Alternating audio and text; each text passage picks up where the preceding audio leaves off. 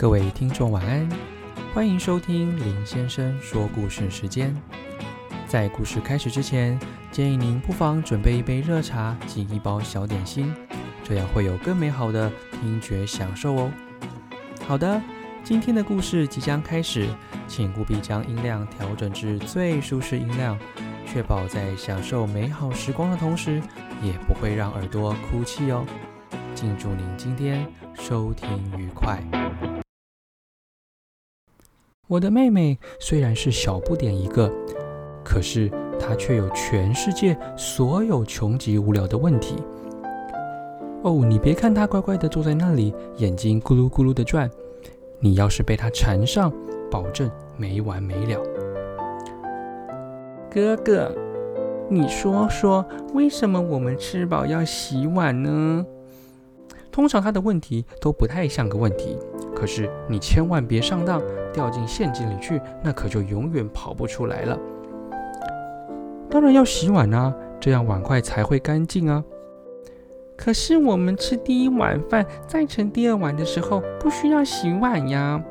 哦，那当然不用洗啊。可是如果我们午餐只吃两碗，那么为什么晚餐盛第三碗的时候就要洗呢？糟糕了，现在这个问题越来越不可收拾。呃，因为第二碗和第三碗之间间隔太久了，时间那么久就会长出细菌出来，吃了细菌以后就会肚子痛，像这样，哎呦哎呦哎呦！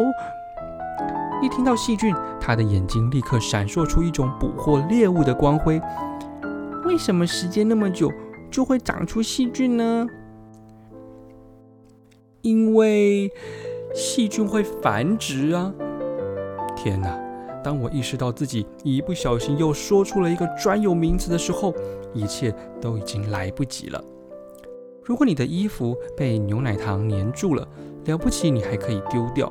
可是，一旦被妹妹粘住，那你绝对是会灰头土脸。他的问题包罗万象。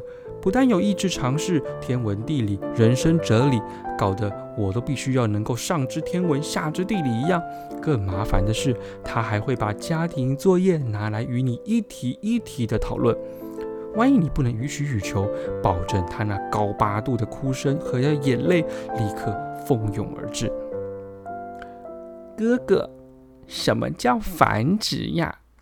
呵 呵果然没错，它粘上来了。嗯，繁殖就是生孩子啊，像妈妈生你就是繁殖。那我会不会繁殖啊？我的天哪，这是什么问题呀？我该怎么回答他呢？我犹豫了一下，感觉事情绝不能再这样继续下去了。哥，你说我会不会繁殖？会会会会会。这时候的我心里超级无奈，不但闷了一肚子气，还真想大骂他一声，真是个啰嗦鬼。那我要怎么繁殖呀？唉，我原本不想要回答他这个问题的，可是我一想起他的眼泪和哭声，于是这一股气又只好默默地吞了下去。等你长大以后，你就会繁殖了。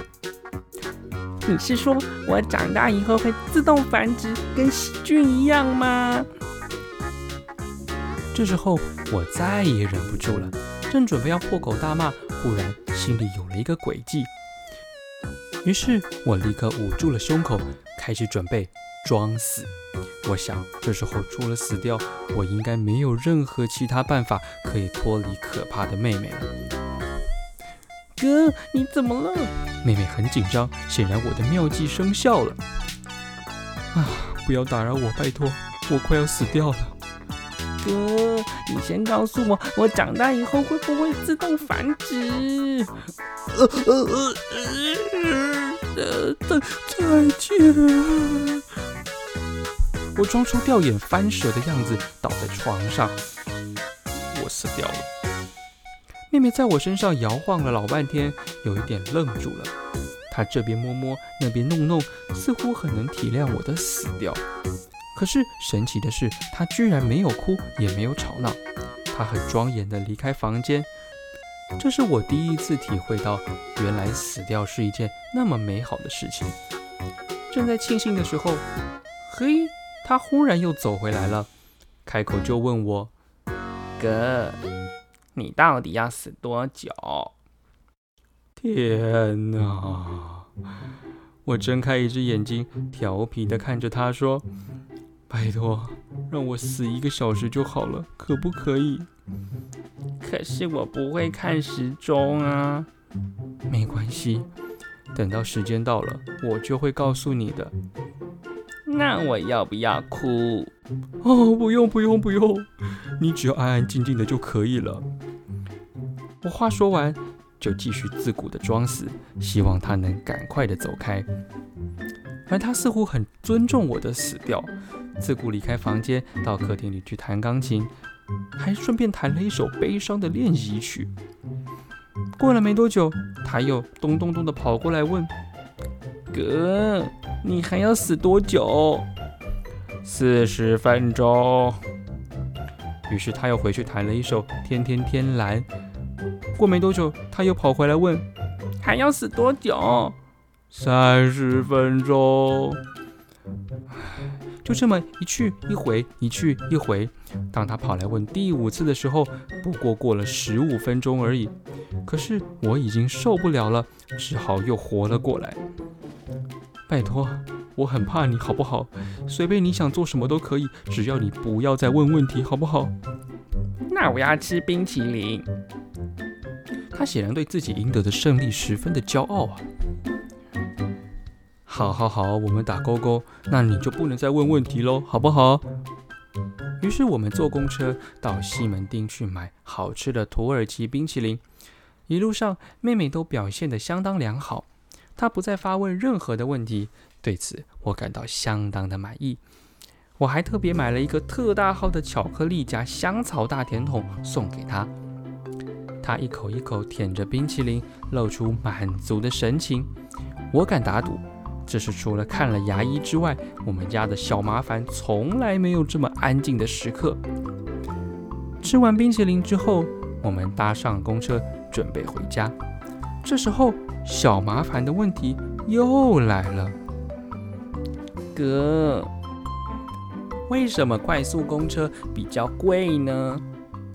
因为快速公车跑得很快啊，可是现在它并没有开得很快，为什么叫快速公车呢？哎哎哎哎哎哎哎，你说好了，不可以再问问题哦。哦，他显然有一点失望，他继续低着头舔着他的冰淇淋。等妹妹把冰淇淋吃完，他又开始兴致勃勃地东张西望了。从他那咕噜咕噜的眼神，我就知道他一定又有一堆的问题要发问了。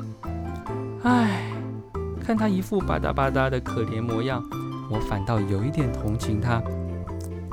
其实问问题也不是什么坏事，于是我就说：“好啦，这次又是什么问题呀？”哥，我想去找祖母。祖母。吃一惊，他已经死了那么久，我想我们应该去叫他起床了。妹妹一脸震惊的看着我说：“好不好嘛，哥？”天哪！我相信我又给自己找了一个超级大麻烦和超级大问题了。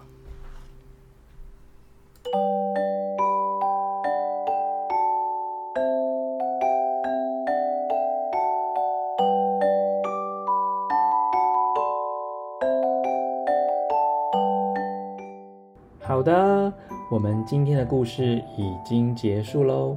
明天将会有全新的故事内容，敬请锁定明天晚上的节目哟。现在时间不早了，请确实盖好你的棉被，享受属于你的专属梦乡吧。我们明天见喽，拜拜。